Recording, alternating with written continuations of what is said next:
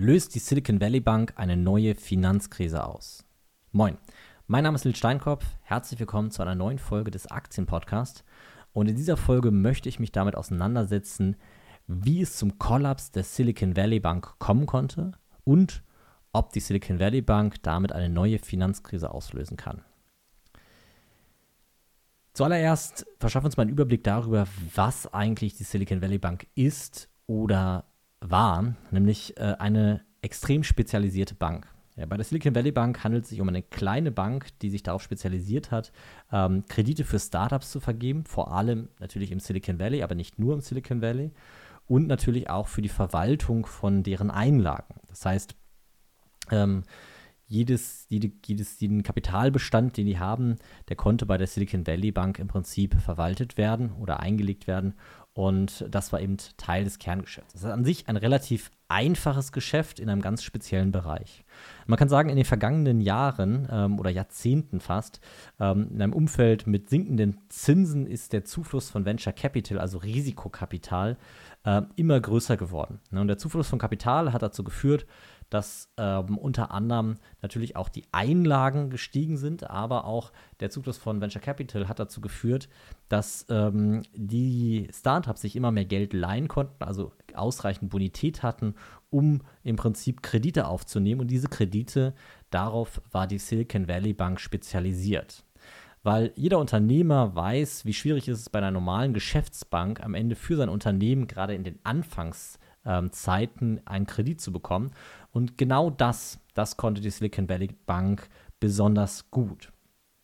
Und äh, man kann im Prinzip sagen, dass das sehr gute äh, Geschäfte am Ende sind, nämlich man, es ist zwar so, dass das im Prinzip bei der Kreditvergabe für Startups relativ hohe Ausfälle erwartet werden, also zumindest im marktüblichen Vergleich. Aber äh, man kann ihm auch dazu sagen, dass, wenn diese Unternehmen erfolgreich sind, ein sehr, sehr gutes und sehr erfolgreiches Folgegeschäft dadurch entsteht. Und ähm, im Großen und Ganzen gleicht sich das aus. Ähm, die, ähm, die hohen Ausfälle werden durch hohe Zinsen und ein, ein sehr solides äh, Folgegeschäft im Prinzip finanziert. Und ähm, das macht am Ende das Geschäftsmodell der Silicon Valley Bank ähm, sehr lukrativ. Ne? Es ist am Ende eine sehr junge Bank, 1983 wurde sie gegründet, das heißt, sie besteht gerade mal seit 30, nee, 40 Jahren. Ähm, aber wenn man Bankengeschichte anguckt, ist es doch eine sehr junge Bank mit eben einem sehr speziellen Geschäft. so, und jetzt muss man verstehen, wie dieses Geschäft innerhalb der Bank funktioniert. Ähm, wenn die Bank im Prinzip Einlagen für Unternehmen, Startups verwaltet, dann war es ja lange Zeit so, gerade in den Phasen der sehr niedrigen Zinsen, dass teilweise sogar ähm, Negativzinsen für diese Einlagen bezahlt werden mussten. Ähm, und das ist gar nicht unüblich, dass Banken sich an einer solchen Stelle absichern und zwar äh, die Einlagen dann ähm, in an sich recht sichere und als gering volatil geltende oder risikoarm und gering volatil geltende Anlage wie Staatsanleihen das Ganze investieren. Und genau das Gleiche hat im Prinzip die Silicon Valley Bank gemacht. Das ist auch ein ganz ähnliches Thema, wie das bei Sparkassen, Raiffeisenbanken, Volksbanken, also kleineren Banken in Deutschland der Fall ist, dass eben äh, eine Absicherung über Staatsanleihen durchgeführt wird. Das heißt, die die Einlagen, die Sie von den Kunden haben, sichern Sie über eine Investition in einen sehr ähm, solventen, nämlich dem Staat, jetzt, ob das der amerikanische Staat ist, der europäische, also in Europa irgendwelche äh, Staaten sind, also zum Beispiel der deutsche Staat, äh, das ist mal egal an der Stelle, aber sichern sich über, die, ähm, über die, den Kauf von Staatsanleihen von sehr solventen Emittenten, also Staaten mit guter Bonität, ab und ähm, investieren im Prinzip in deren Staatsanleihen. Und solche Staatsanleihen gelten als besonders risikoarm, besonders gering volatil. Ähm, was man aber an der Stelle verstehen muss, ist, dass solche Staatsanleihen eine sehr hohe Zinssensibilität haben. Und das ist ein ganz großes Problem, was momentan äh, im Markt existiert. Ähm, es ist auch egal, ob wir uns da die Staatsanleihen angucken oder ähm, zum Beispiel auch den MSCI World oder andere Aktienmärkte. Es wird vergessen, dass im Prinzip die Zinsen seit den 80er Jahren nur eine Richtung kannten, nämlich die Richtung nach unten. Ähm, in den 80er Jahren hatten wir noch ein Zinsumfeld, wo wir gut und gerne äh, 10% äh, Zinsen hatten, Leitzins auch unter anderem. Und ähm, dieser Zins ist im Prinzip sukzessive in den letzten 50 Jahren ähm, oder 40 Jahren, sorry, seit 1980, also 81 war das Peak der Zinsen, also in den letzten 40 Jahren sukzessive gefallen. Das heißt, gerade die Silicon Valley Bank kennt nur ein Umfeld fallender Zinsen. Und diese fallenden Zinsen, die sind tatsächlich förderlich, wenn man in Staatsanleihen zum Beispiel investiert. Weil Staatsanleihen haben eine hohe Zinssensibilität und reagieren auf fallende Zinsen positiv. Das heißt, der Wert von Staatsanleihen steigt bei fallenden Zinsen und ähm, bei steigenden Zinsen negativ. Und das Ganze kann man so verstehen, ähm, wenn man zum Beispiel eine ja, sagen wir mal, ein, ein Vermögenswert hat, irgendein Wertpapier, das einem eine Zinszahlung in Höhe von 1000 Euro garantiert. Ähm, das heißt, wir haben jährlich eine Zinszahlung in Höhe von 1000 Euro. So, und wir haben ein Zinsumfeld von 10%. Das heißt, ähm, ich könnte zur Sparkasse gehen, 10.000 Euro auf ein Konto legen und würde auch 1.000 Euro Zinsen erhalten. Dann ist quasi dieses Wertpapier, was ein 1.000 Euro Cashflow garantiert, äh, in dem Moment maximal 10.000 Euro wert. Wenn das Risiko in diesem Wertpapier ähm, höher ist als das Risiko quasi im Geldmarkt oder das Risiko quasi bei der Sparkasse Geld anzulegen, dann muss man sogar sagen, ist es wahrscheinlich noch weniger wert. Wahrscheinlich nur 8.000 oder vielleicht auch nur 5.000 Euro. So, und wenn jetzt der Zins, und wir entscheiden uns dazu, ähm, dieses, dieses Wertpapier zu kaufen, sagen wir mal für 10.000 Euro, weil es äh, ist ein sehr sicheres Wertpapier, äh, das heißt, die Zahlung ist garantiert.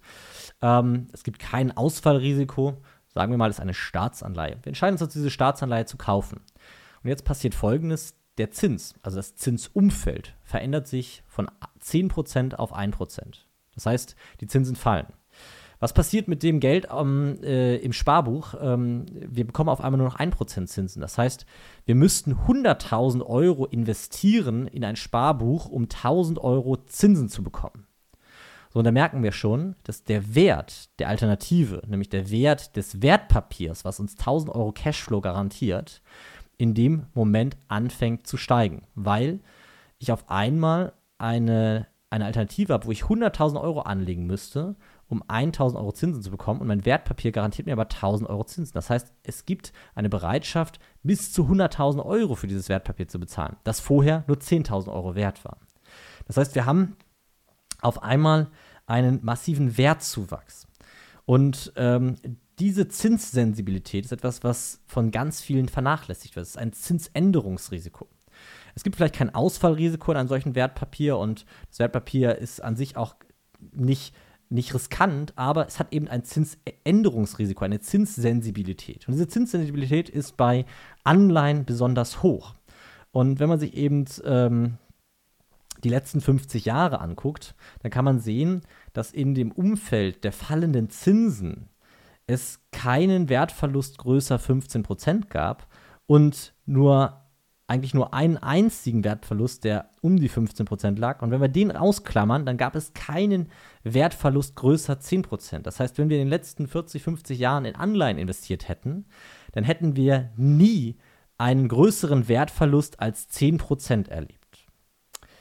Wenn wir uns jetzt aber angucken, wie der Wertverlust seit 2020 aussieht, nämlich in zehnjährigen Staatsanleihen ähm, circa 40% Wertverlust. Das heißt, wenn ich in, in zehnjährige Staatsanleihen investiert hätte, hätte ich einen circa 40%igen Wertverlust. Das heißt, ein Wertverlust, der viermal so hoch ist wie in den letzten 40 Jahren der durchschnittliche oder höchste Wertverlust. Das heißt, wir haben auf einmal ein Risiko, was wir in den letzten 40 bis 50 Jahren nicht einmal gesehen haben, haben wir jetzt in den letzten Monaten erlebt. So, und diese Zinssensibilität ist das große Problem, was am Ende der Auslöser für den Zusammenbruch, für den Kollaps der Silicon Valley Bank darstellt. Weil wir haben in den letzten ja, kann man sagen, stark steigende Zinsen gab. Die Zinsen sind, äh, wenn wir uns die zehnjährigen Staatsanleihen in Deutschland angucken, aus dem Minusbereich auf plus ca. 3% gestiegen ähm, und machen auch den Anschein, als würden sie noch weiter steigen. Und äh, das sieht in den USA nicht anders aus. Wir haben auch da äh, ungefähr eine Vervierfachung der Zinsen erlebt. Und äh, diese Veränderung des Zinses hat eben zu diesem Einbruch geführt. Das Interessante daran ist übrigens, dass der gleiche Effekt auch im MSCI World ähm, ja, arbeitet. Also der, die Zinssensibilität des Aktienmarktes ist ungefähr ähnlich stark wie die Zinssensibilität des Anleihenmarktes. So, und wenn wir uns den MSCI World angucken, der ja von vielen als die Lösung äh, für ihr Portfolio gesehen wird, dann darf man an der Stelle nicht vernachlässigen, dass im MSCI World im Prinzip erhebliche Risiken sitzen. Und zwar die Risiken, dass ähm, die, das Zinsänderungsrisiko. Das heißt, wenn der Zins steigt, ist die Bewertung des MSCI World eine, eine andere. Und ähm, wenn wir uns historisch angucken, wie der MSCI World sich entwickelt hat, dann stellen wir sehr schnell fest, dass wir ähm, eigentlich nur ca. 50 Jahre historische Daten für den MSCI World haben, weil ähm, äh, der erst seit 1970 berechnet wird. Das heißt, wir haben im Prinzip eine Berechnung von 1970 bis heute. Und von diesen 50 Jahren äh, oder 53 Jahren ungefähr, die wir jetzt da äh, erlebt haben, waren 40 Jahre lang ähm, die Zinsen am Fallen. Und jetzt ist natürlich die Frage, wie äh, repräsentativ ist die Entwicklung der letzten 50 Jahre des MSCI World, also die Performance, diese 9% oder 8%, die sich alle erhoffen aus dem MSCI World, wie realistisch oder relevant ist die, wenn das Ganze in einem Umfeld entstanden ist, in dem die Zinsen sukzessive gefallen sind und wir wissen, dass ähm, auch Aktien eine hohe Zinssensibilität haben. Das ist eine Frage, die man sich stellen muss und ähm, bei der man relativ schnell an den Punkt kommt, an dem man feststellt, dass das passive ähm, statische Portfolio, was ein MSCI World oder nur ein MSCI World abbildet, ähm, dass das tatsächlich erheblich höhere Risiken birgt, als häufig erzählt wird. Nämlich äh, es geht nicht um Ausfallrisiko, es geht nicht um Konjunkturrisiken, es geht um Zinsänderungsrisiken ähm, eine hohe Zinssensibilität. Und das muss man sich an der Stelle klar machen. Ne? Ähm, da will ich aber heute gar nicht zu sehr darauf eingehen. Ich will trotzdem noch mal einen Blick auf die Anleihen werfen, weil das kann ich nämlich auch in Zahlen, äh, ähm, in Zahlen benennen, was ich gerade äh, erwähnt habe. Und zwar, wenn wir uns zehnjährige Staatsanleihen anschauen und wir uns die zehnjährigen Staatsanleihen im fallenden Zinsumfeld anschauen, dann liefern die im Schnitt 1,02 Prozent Rendite pro Monat. Das heißt sogar 13% Rendite pro Jahr. Wenn wir uns diese zehnjährigen Zinsen aber in einem steigenden Zinsumfeld anschauen, äh, zehnjährigen Anleihen in einem steigenden Zinsumfeld anschauen, dann liefern diese zehnjährigen Anleihen dort im Schnitt pro Jahr nur ca. 1,4% Noch extremer wird das Ganze, wenn wir uns 20-jährige US-Staatsanleihen anschauen. Da liegt nämlich in einem fallenden Zinsumfeld die Rendite bei ca. 16,6 Prozent und in einem steigenden Zinsumfeld bei 0,24 Prozent pro Jahr. Ähm, man muss verstehen, dass Anleihenrenditen aus zwei Faktoren äh, errechnet werden, nämlich einmal aus dem Couponzins, also das, was man quasi als Cashflow an Zinsertrag erhält, und einmal eben aus der Veränderung des Anleihenwertes ähm, weil der Wert einer Anleihe bemisst sich immer aus den zukünftigen Zinserträgen. Und die verändern sich zwar nicht, weil die sind ja in der Regel festgeschrieben, also fest, das heißt, man äh, kriegt jedes Jahr als Beispiel 1000 Euro äh, Zinsertrag. Was sich aber verändert, ist die Opportunität, also die Alternative, die man hat. Und sagen wir mal ganz stumpf, das ist die Sparkasse. Und wenn die Alternative heißt, ich habe eine Anleihe äh, abgeschlossen, vielleicht zu 2%, das heißt, ich kriege irgendwie 2% auf meinen äh, Anleihen, meinen Investitionsbetrag. So, und jetzt steigt auf einmal der Zins auf 10%. Naja, dann stehe ich mit meiner Anleihe, wo ich 10 Jahre lang ähm, mein, meine Investition auf 2% festgeschrieben habe, auf einmal blöd da, weil ich kriege sonst überall auf einmal 10% Zinsen. Ne? Und das ist der Effekt, der damit mitgreift. Ähm, weil das muss man einmal verstehen, wenn man sich mit Anleihen auseinandersetzt. So, jetzt fangen wir damit an, mal zu überlegen, was gerade passiert ist. Also die Zinsen sind gestiegen und dadurch ist noch ein weiterer Effekt entstanden, nämlich das Venture Capital, also das Risikokapital für Startups, ist zurückgegangen. Warum?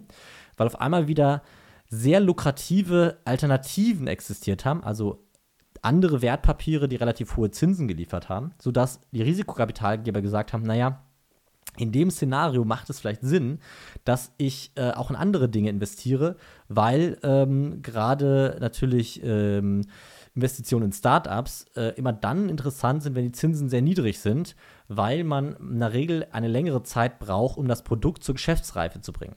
Wenn ich jetzt ein Zinsumfeld von 10% habe und 10 Jahre brauche, ein Produkt zur Geschäftsreife zu bringen, dann habe ich in den 10 Jahren ja schon das Problem, dass ich eigentlich auf 10% Zinsen verzichte, weil das Startup braucht das Geld erstmal, bis es dann irgendwann anfängt, Geld zu verdienen. Das heißt, ich habe eine Alternative, kann irgendwo 10% kriegen und ähm, die Investition im Startup würde erstmal keine Rendite bringen. Das heißt, das Startup hängt schon mal hinterher.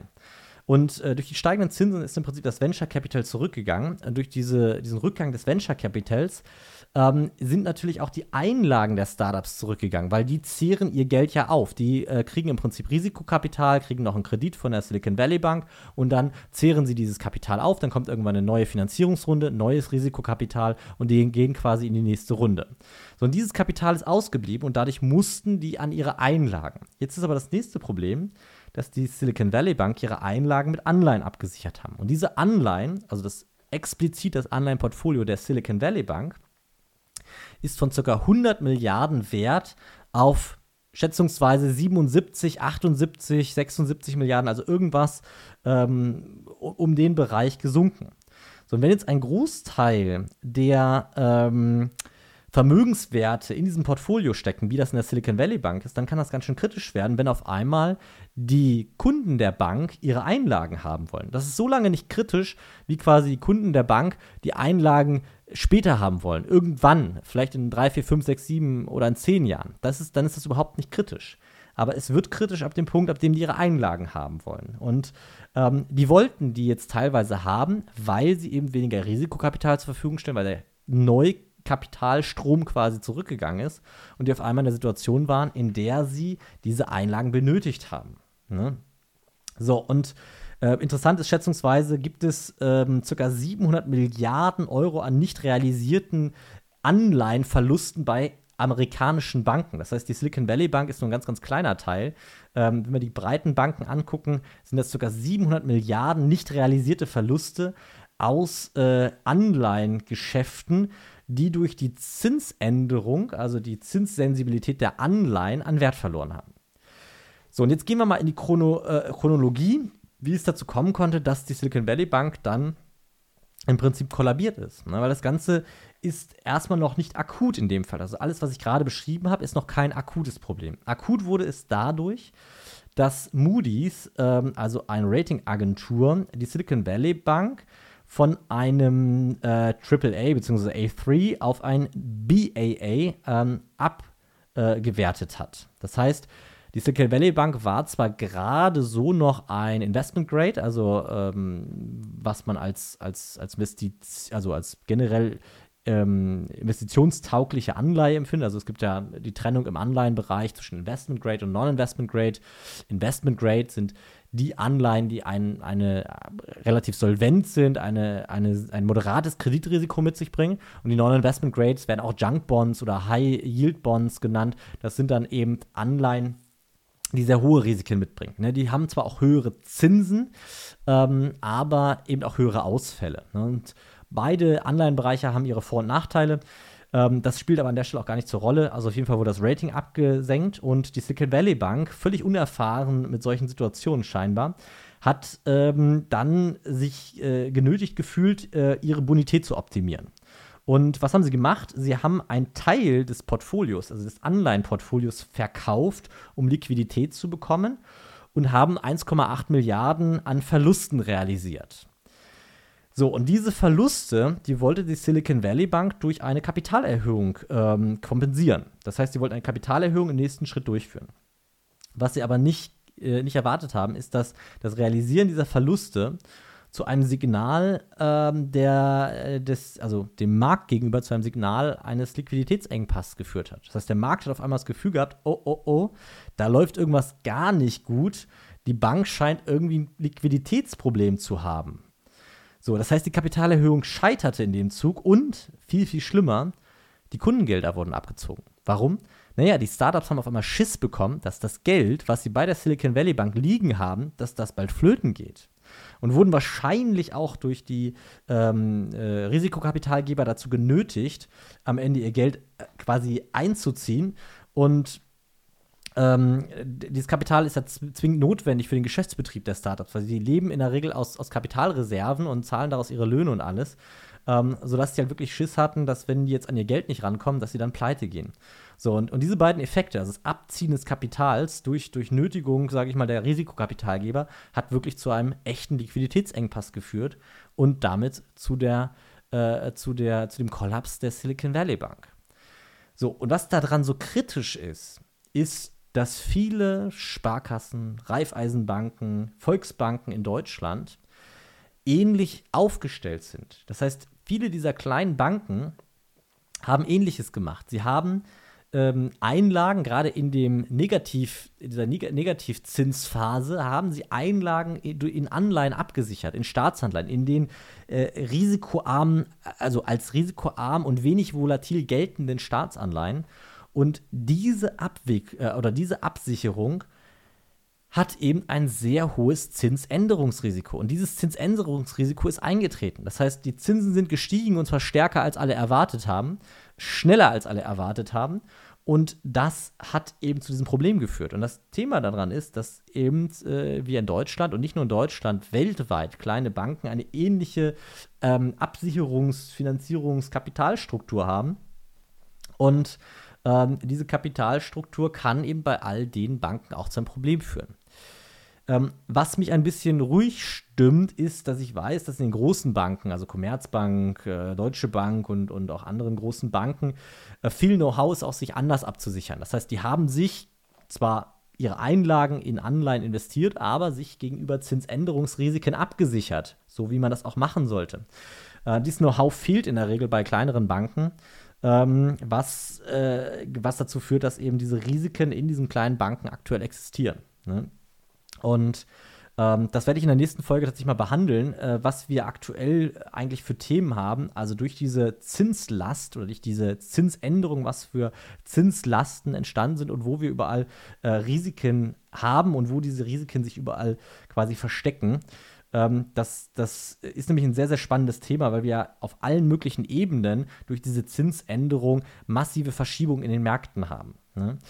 Ähm, insgesamt muss man sagen, die Zeit ist eine extrem spannende Zeit, eine extrem anspruchsvolle Zeit, in der ähm, Know-how und vor allem Know-how über äh, die makroökonomischen Einflussfaktoren essentiell ist. Und ich merke immer wieder, dass es mir extrem schwer fällt, ähm, das, was ich euch quasi als Hörer mitgeben möchte in diesem Podcast, ähm, das, das im Prinzip ähm, nur auf der Tonspur zu vermitteln. Und deswegen habe ich gesagt, ich werde ein Webinar veranstalten. Und zwar äh, wird das am 28. Äh, Februar, also das nächste Webinar zumindest, stattfinden.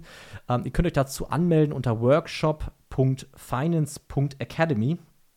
Und ähm, dort werde ich ein Webinar machen zu all diesen Themen, also genau zu diesen Themen, ähm, zu diesen makroökonomischen Themen, die gerade eine Rolle spielen: Zinsänderungen, Inflation, konjunkturelle Veränderungen, Wechselkursthemen, Energiepreise, also all das und schön unterfuttert, unterfüttert mit wunderbaren Folien. Das heißt, wenn du Lust hast, dabei zu sein, melde dich gerne einfach an. Es ist vollkommen kostenlos. Workshop.finance.academy. Äh, da kannst du dich anmelden für das, äh, für das Webinar und dort ähm, werden wir ähm, ein bisschen ausführlicher und vor allem ähm, neben der Tonspur auch mit einer visuellen Unterstützung ähm, ja, die aktuelle Marktsituation mal auseinandernehmen und äh, mal eine Einschätzung der aktuellen Marktsituation von meiner Seite geben. Ne, das heißt, ich würde mich freuen, wenn du dabei bist. Melde dich gerne an. Vollkommen kostenlos. Workshop.finance.academy. Und ansonsten hören wir uns in der nächsten Folge. Bis dahin. Ciao.